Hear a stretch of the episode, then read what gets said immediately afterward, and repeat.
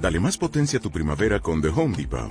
Obtén una potencia similar a la de la gasolina para podar, recortar y soplar con el sistema OnePlus de 18 voltios de Ryobi desde solo 89 dólares. Potencia para podar un tercio de un acre con una carga.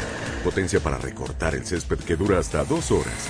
Y fuerza de soplado de 110 millas por hora. Todo con una batería intercambiable. Llévate el sistema inalámbrico OnePlus de 18 voltios de Ryobi. Solo en The Home Depot. Haces más. Logras más. Bueno, ayer nosotros habíamos comenzado aquí en el programa a contar eh, una entrevista que había tenido el Papa Francisco y, por supuesto, eh, era y pasamos un pedacito, un segmento de, esa entrevista y era una entrevista muy amena. Yo decía que que quedó claro mediante esa entrevista que el Papa está bien, que estaba firme, que, que podía que podía hablar, expresarse, eh, comunicar como lo hizo siempre y, finalmente se conoció toda la entrevista.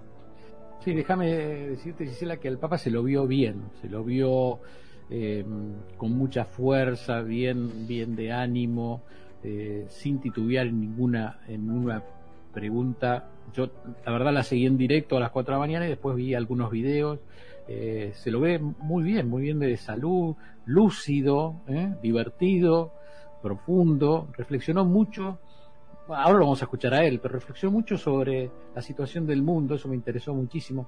llamó mucho la atención a, Europa, ¿no? Eso fue mm. lo que después de, del programa en la tertulia de las radios españoles se hablaba cómo había retado a esa Europa que está envejeciendo. Si te parece, vamos escuchando y compartiendo con los oyentes algunos pasos algunos tramos de esa entrevista que Carlos Herrera, periodista español, hizo en la cadena COPE esta madrugada, o esta ayer, la mañana de, España, y en las, eran las 4 de la mañana de la Argentina.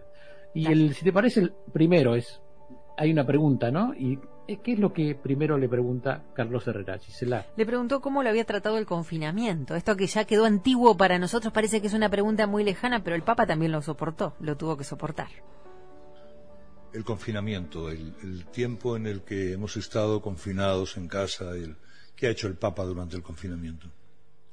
Primero aguantarme a mí mismo, ¿no? que no es fácil. ¿eh? Es una, una ciencia que todavía tengo que terminar de aprender. ¿no? Eh, es difícil aguantarse a sí mismo. Bueno, lleva mucha costumbre, lleva muchos años. Sí, pero es difícil. Eh, una vez es caprichoso consigo mismo y quiere que las cosas salgan en automático y bueno y después eh, empecé a retomar las cosas de a poco y hoy día estoy llevando vida normal esta mañana toda la mañana de audiencias hoy es la segunda audiencia esta de la tarde empecé a tres y media y sigo adelante bueno el Papa decía empecé tres y media, ¿no? O sea que está todo dicho. Esa entrevista se hizo cerca del, mediodía eh, eh, del día sábado. Fíjate que él se había despertado muchísimas horas antes. ¿Con qué siguió, Giselle? Siguió hablando de algunos problemas que están teniendo el mundo. A ver. El nuevo mapa político que afronta Afganistán, su santidad lo sigue de cerca se ha dejado a su suerte al país después de muchos años de ocupación militar.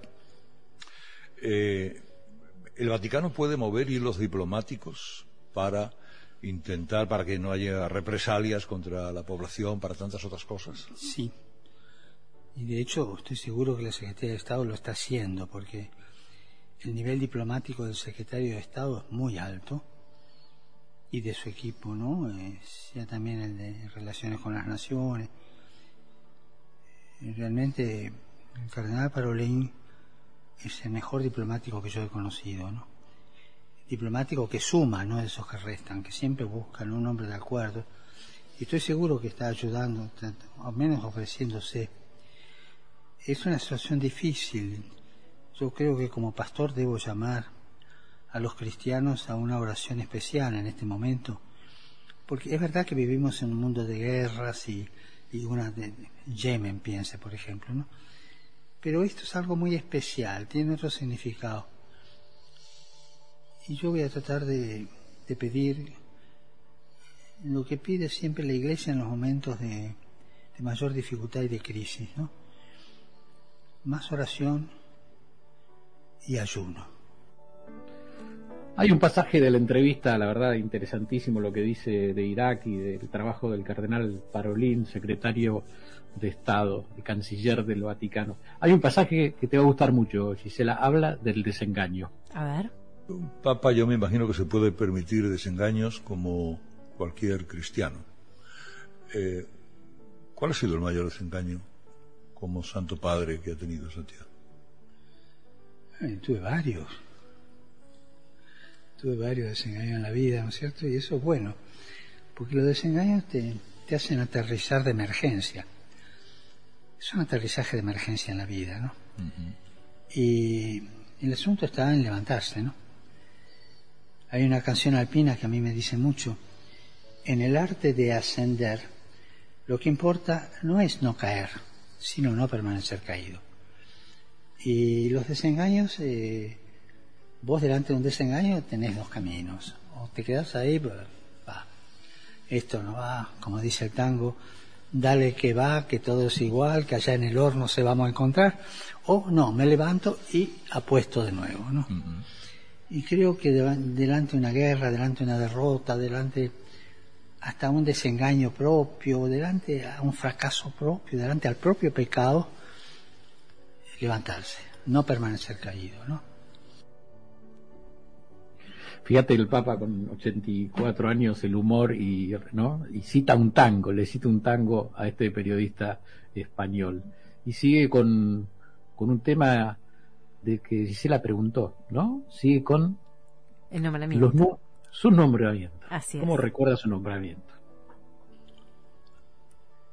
Evidentemente que a mí el nombramiento me agarró por sorpresa, porque vine con una valijita, eh, porque yo acá tenía la sotana, me habían regalado una con la mención cardenal y la dejé en la casa de unas monjas para no tener... Yo pertenecía a cinco o seis congregaciones acá, entonces tenía que viajar para no venir con eso. Vine como siempre. Y dejé preparado la familia de la Semana Santa ya en el obispado. Se me agarró por sorpresa.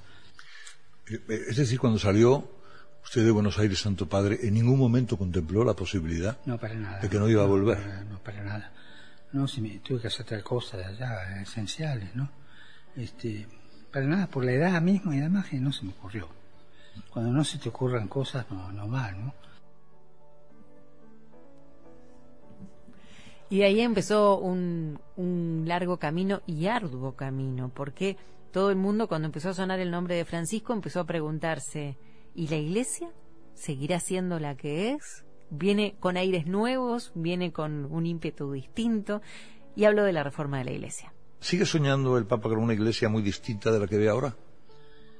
Bueno, eh, si usted ve desde el principio que se empezó a poner en marcha lo que dijeron los cardenales, lo que dije al principio, en el preconclave hasta ahora, eh, la reforma están dando paso a paso y bien.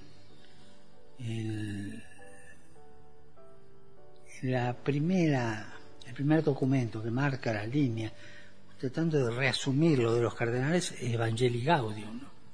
Que hay un problema en Evangelii Gaudium que yo lo quisiera señalar, que es el problema de la predicación. ¿no?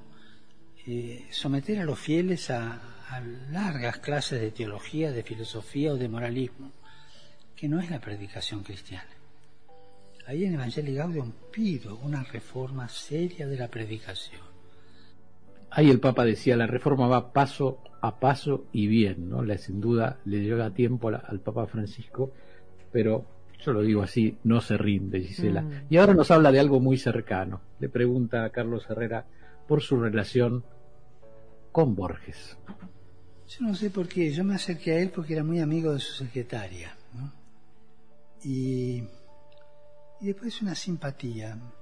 Yo no era cura cuando lo conocí a él. Yo habré tenido 25, 26 años cuando lo conocí. Y enseñaba en Santa Fe como jesuita, en esos tres años que enseñamos en colegio. Y lo invité a venir a hablar a mis alumnos de literatura y vino y tuvo su curso. Yo no sé por qué, pero era un hombre muy bueno, muy bueno.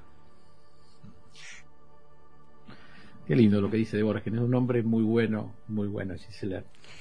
Y por último, bueno, la nostalgia, Buenos Aires, Piazzola.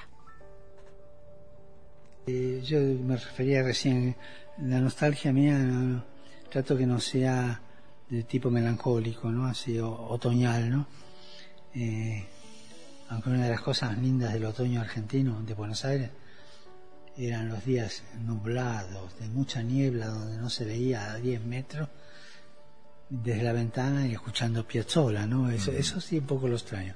Pero Roma tiene sus días de niebla también. Pero eh, nostalgia no.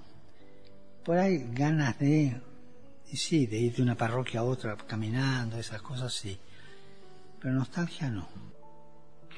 Bueno, esta es una pequeña síntesis de esta entrevista de una hora y media.